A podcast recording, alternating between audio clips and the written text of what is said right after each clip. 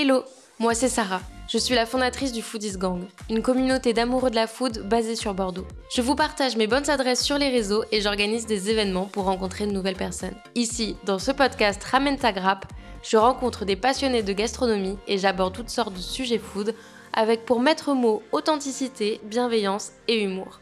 Alors attrapez de quoi grignoter, servez-vous un verre ou un thé et bonne écoute. Hello, bienvenue dans un nouvel épisode d'un apéro avec. Et aujourd'hui j'accueille Anaëlle qui est danseuse à l'Opéra de Bordeaux et une membre très active du Foodies Gang. Et elle aime beaucoup la nourriture, d'ailleurs plus particulièrement la pâtisserie, ce qui pourrait sembler vu de l'extérieur assez incompatible avec son métier. Et aujourd'hui elle va nous parler donc de son rapport à la food et au milieu de la danse. Alors Anaëlle, tu es danseuse à l'Opéra de Bordeaux, est-ce que tu peux nous expliquer ton parcours, comment tu en es arrivée là? Je suis née à côté de Lyon il y a 23 ans. Et euh, j'ai fait toutes mes études de danse d'abord à Lyon. J'ai commencé dans une petite école euh, à côté de chez moi, l'école du quartier, avec euh, une professeure que j'adore qui s'appelle Delphine. Après ça, j'ai eu de plus en plus envie de, de faire de la danse, d'en faire tous les jours un maximum. Donc je suis rentrée en horaire aménagé au Conservatoire régional de Lyon à 13 ans, donc j'entrais en quatrième. Comme ça, j'ai pu faire de la danse tous les jours. Et là, l'envie d'en faire mon métier est vraiment venue. Et c'était de la danse classique que tu faisais? Oui, ouais, ouais. j'ai commencé par la danse classique. Euh, à partir du conservatoire, là, euh, j'ai commencé à faire un peu de jazz, un peu de contemporain. J'ai fait aussi une année de danse irlandaise parce que ma sœur en faisait aussi. Euh, d'ailleurs, c'est grâce à ma sœur que j'ai commencé la danse parce qu'elle était passionnée. Elle est plus âgée que toi? Ouais, de 9 ans. Donc voilà, j'avais toujours euh, ce modèle, euh, j'allais la voir danser, on faisait des cours de danse dans le salon, etc. à 16 ans, je suis rentrée au Conservatoire national supérieur de musique et de danse de Lyon, euh, qui est vraiment une école professionnalisante. Et voilà, je suis restée trois ans de plus. Et euh, pendant ma troisième année, j'ai fait quelques auditions euh, pour des compagnies professionnelles. Parce que voilà, pour rentrer dans des compagnies, c'est toujours des concours d'entrée en fait. Donc j'ai testé euh, quelques compagnies qui me tenaient vraiment à cœur, dont l'Opéra de Bordeaux. Et ça a fonctionné.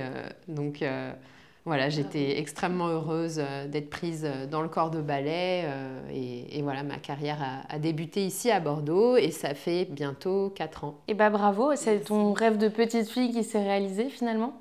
Oui, mais pas tout à fait. Parce que bon, la danse, j'ai toujours adoré ça. Voilà, c'était ma passion. Mais pendant longtemps, c'était juste l'activité que je faisais en dehors de l'école. Voilà, c'était mon, mon passe-temps, mon hobby. Et puis, euh, vraiment, la passion est montée euh, au fur et à mesure des années. Et je pense que de toute façon, petite, euh, je réalisais pas que c'était un métier, mm. que voilà, on pouvait en faire notre profession. vraiment, j'étais à des années-lumière de ça. Mais après, quand j'ai vraiment voulu faire de plus en plus de danse et que l'idée d'en faire, d'en faire toute ma vie en fait est venue, là, c'était vraiment un rêve mais du coup plutôt un rêve d'adolescente. J'avais ouais, j'avais 12-13 ans. Est-ce que ça correspond justement euh, à l'idée que tu t'en faisais à cette époque-là? Oui, plutôt. Parce qu'au moins, euh, j'étais assez grande, assez mature euh, à 12-13 ans pour réaliser les sacrifices que c'était, la difficulté que c'est. Mm. Donc voilà, je, je, ne partais pas avec un regard de trop petite fille qui peut être complètement comment dire euh, fantasmer ouais, euh, le ouais c'est ça exactement. Donc voilà j'y allais avec toutes les informations. Euh, donc au moins je savais que c'était quelque chose que je voulais vraiment. Puis ce qui est bien c'est qu'aujourd'hui grâce à internet grâce à YouTube il y a tellement de, de, documentaires de vidéos de choses comme ça sur la vie du danseur. Donc je passais des heures à regarder ça. Voilà donc voilà j'y allais, j'y allais vraiment en sachant tout ça. Est-ce que tu peux nous dire un peu comment se déroule une journée type de danseuse à l'opéra?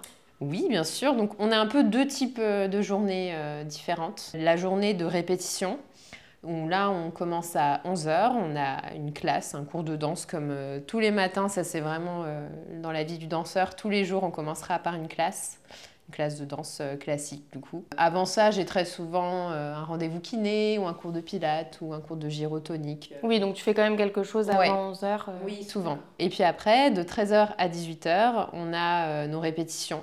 Donc là, le planning varie énormément en fonction des journées. Des fois, on fait toute l'après-midi, des fois, on a une heure par-ci, deux heures par-là, trois heures par-là. Ça change un peu tous les jours et donc pendant ces répétitions, on va travailler, répéter les, ballets qu'on va danser au Grand Théâtre ou en tournée. Et, puis après, on a nos journées de spectacle qui sont un petit peu différentes. Déjà, on commence à midi, le cours. Après, on n'a on a que trois heures de répétition, de 14 à 17. À 18h, on doit retourner au Grand Théâtre, on se maquille, on se coiffe, on s'échauffe, on se prépare pour le spectacle. Et à 20h, la soirée commence. Et voilà, le, ballet peut durer entre 1h, 1h30 et 3h. Et donc, euh, c'est un autre rythme, mais c'est aussi un peu la, meilleure partie euh, du métier, d'aller sur scène. Euh, c'est l'aboutissement, en fait, de tout le travail que vous faites tous les jours. Ça. Et malheureusement, ça arrive qu'on se blesse aussi. et oui. On peut sûrement le voir un peu sur la vidéo pour ceux qui regardent. Est-ce que tu peux nous dire comment ça va eh ben, ça va, je fais au mieux. non, mais de toute façon, la, blessure, ça arrive euh, dans presque toutes les carrières mm. euh, des danseurs. Hein. ça fait partie euh, des épreuves, des risques. Donc là, actuellement, je porte une botte orthopédique parce que j'ai une déchirure partielle. Donc l'idée, c'est que ça cicatrise. mais voilà, à la base, j'avais juste un problème inflammatoire et à la cheville gauche, du coup. Et au fur et à mesure, en compensant, etc. Je me mm. suis fait d'autres problèmes, des tendinopathies, cette déchirure partielle. Donc là, repos forcé, mais obligatoire. Et du coup, comment est-ce que tu passes le temps? Eh ben, je cuisine. Ah, très bien ça. Pour moi ou pour les autres aussi. Euh, voilà, je teste un peu des, nouvelles choses. Et sinon, euh, je bouquine, euh, je regarde des séries. je prépare un peu aussi cet été, les vacances. Euh, qu'est-ce que je fais? Non, j'arrive assez bien à, m'occuper. Là, là j'ai dû rester quelques jours chez moi euh, pour vraiment me reposer, mais euh, quand je peux sortir, je sors avec des amis, avec le Foodies Gang notamment. Donc tu nous disais que tu cuisinais, donc ça me fait la transition parfaite pour qu'on parle un peu de food, puisque c'est notre sujet principal ici. J'aimerais savoir, parce qu'on entend beaucoup de clichés, beaucoup de choses sur les danseurs et danseuses, sur le fait qu'il y ait des restrictions alimentaires, un poids à maintenir. Est-ce que tu peux nous en dire plus, toi qui es euh, plongé dans ce milieu depuis longtemps? Bien sûr. Euh, alors déjà, euh, j'ai souvent la question, on me demande est-ce qu'on te pèse à l'opéra? Non, pas du tout. Là, euh, on ne m'a jamais même pesé de ma vie. je sais qu'il y a des écoles de danse, notamment l'Opéra de Paris, où il faut rentrer dans certains critères de taille et de poids quand ils sont petits, les enfants. Voilà, moi qui n'ai pas fait l'opéra, juste le conservatoire, on ne me l'a jamais demandé. Malgré tout, ça existe. C'est vrai que certains clichés ont, hélas, un peu une part de vérité, parce que voilà, il y a quand même pas mal euh, de troubles du comportement alimentaire dans le milieu de la danse. Mais j'ai l'impression qu'au final, c'est plus chez vraiment les, les jeunes filles, les adolescentes qui grandissent, leur corps change et voilà, ça arrive que du coup, il y ait des rapports compliqués avec la nourriture. Mais après, euh, honnêtement, vraiment, euh, la plupart des danseurs que je connaisse sont des vrais gourmands. Ils mangent très bien, il n'y a aucun souci, parce qu'en fait, on, on est finalement des, sportifs de haut niveau, quoi, des, athlètes. Euh, notre métier, c'est de, danser, donc on, est constamment en train de se dépenser. Euh, et, voilà, on a un rapport du coup euh, avec la nourriture comme, comme une, source d'énergie en fait, qui, va nous permettre de faire ce qu'on aime. Finalement, en compagnie professionnelle, c'est plutôt un rapport sain avec la nourriture. voilà, je vois que les gens se prennent pas trop la tête. Et puis après, tout est tout est un peu une question aussi euh, d'équilibre, savoir doser euh, quand on a besoin d'être plus en forme. La danse, pour pouvoir faire ça euh, de la meilleure manière possible, il faut être dans une super forme. Pour soi et puis aussi pour les autres. Il Faut pas s'imaginer, c'est pas comme dans Black Swan. Est-ce qu'on demande quand même de maintenir une certaine forme? Oui, quand même. Oui. Ouais, ouais, mais, mais ça, je pense que on l'a tous intégré depuis petit, en fait. Euh, et on est tous euh, autonomes là-dessus. C'est pas quelque chose qu'on signe dans le contrat, par exemple. Et, et, puis normalement, voilà, si, si on danse, si on est en bonne santé, euh, si on prend soin de soi, etc., je pense que les, les choses vont tout seul, toutes mm. seules. parfois, on a besoin peut-être un peu d'aide. On peut faire appel à un nutritionniste pour se faire aider s'il y a quelque chose à changer. Euh, moi, par exemple, euh, en ce moment, je suis suivie par une naturopathe qui veut se spécialiser euh, dans le suivi des danseurs. Donc c'est hyper intéressant de travailler avec elle. Elle s'appelle Marie Brun.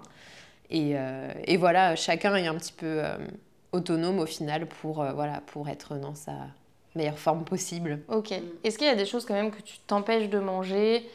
Non? Non, ouais. J'ai pas du tout d'aliments interdits ou, ou, quoi que ce soit. Après, il y a des choix que, que, je fais, mais pas forcément plus pour la bonne santé, ton bien-être que pour la danse. C'est ça, exactement. Ou même pour une question aussi euh, d'environnement. Euh, voilà, j'essaye de pas trop trop consommer de, protéines animales, de du coup faire des alternatives végétales. Euh, et puis j'essaye de vraiment aussi faire la différence entre les moments qui sont plaisir mm. et puis les moments où là par contre je, vais, je vais me nourrir plus pour ma performance quoi c'est un équilibre un peu à, trouver. Le corps, c'est quand même euh, l'outil de travail des danseurs. Donc on y accorde quand même de l'importance justement pour le côté performance, peut-être un petit peu aussi euh, esthétique. Est-ce que mm. tu as des conseils pour euh, trouver un équilibre mm. pour avoir euh, justement une vie saine euh, sans tomber dans des excès, que ce soit euh, l'un ou l'autre, hein, soit restrictif, soit l'inverse, et en continuant à, se faire plaisir. Comment est-ce que toi, tu as un peu trouvé ton équilibre? Déjà, c'est pas facile à trouver, j'ai envie de dire, l'équilibre. Surtout que au final, la vie du danseur, c'est pas toujours régulier. on a des périodes de spectacle, des périodes de répétition, donc c'est pas le même rythme, etc. Donc quelque chose, moi, qui m'aide beaucoup, c'est d'essayer d'écouter un maximum euh, les signaux qui m'envoient. Et en même temps, comme tu l'as dit, de manger assez, parce que des fois aussi, le fait de danser beaucoup, ça peut couper un peu l'appétit. Mais il faut pas euh, se faire avoir, parce que voilà, il faut maintenir euh, une énergie qui est assez élevée pour pouvoir faire tout ce qu'on fait. Quelque chose qui m'a bien aidé, moi, je trouve, c'est de penser à qu'est-ce qu'on peut ajouter à son alimentation plutôt que enlever. Donc par exemple, euh, ajouter plus euh, de fibres avec des fruits, des légumes qui vont nous apporter du coup plein de vitamines, minéraux, antioxydants, ce genre de choses. Ajouter euh, assez de protéines pour, voilà, pour la récupération, pour le muscle, etc.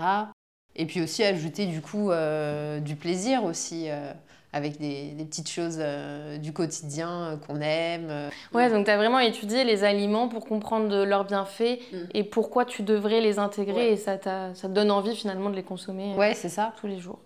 C'est génial, comme ça je peux faire la pub pour mes autres épisodes de podcast où je détaille les bienfaits des différents aliments et, et moi, je trouve ça intéressant aussi parce que je trouve que ça donne du sens à ce qu'on met dans son corps mm. et, euh, et, ça donne envie de consommer des, des aliments qu'on ne consommerait peut-être pas. Et on trouve du plaisir aussi dans une alimentation variée et équilibrée. Mm. Et ce que tu disais tout à l'heure, que j'ai relevé et que je trouve intéressant, c'est qu'il ne faut pas avoir peur d'être suivi, que ce soit par un nutritionniste ou un naturopathe, parce qu'on a tous besoin d'un coup de pouce pour. Euh, bah, pour connaître euh, nos besoins, apprendre ce qui nous correspond, ce qui nous convient ou non.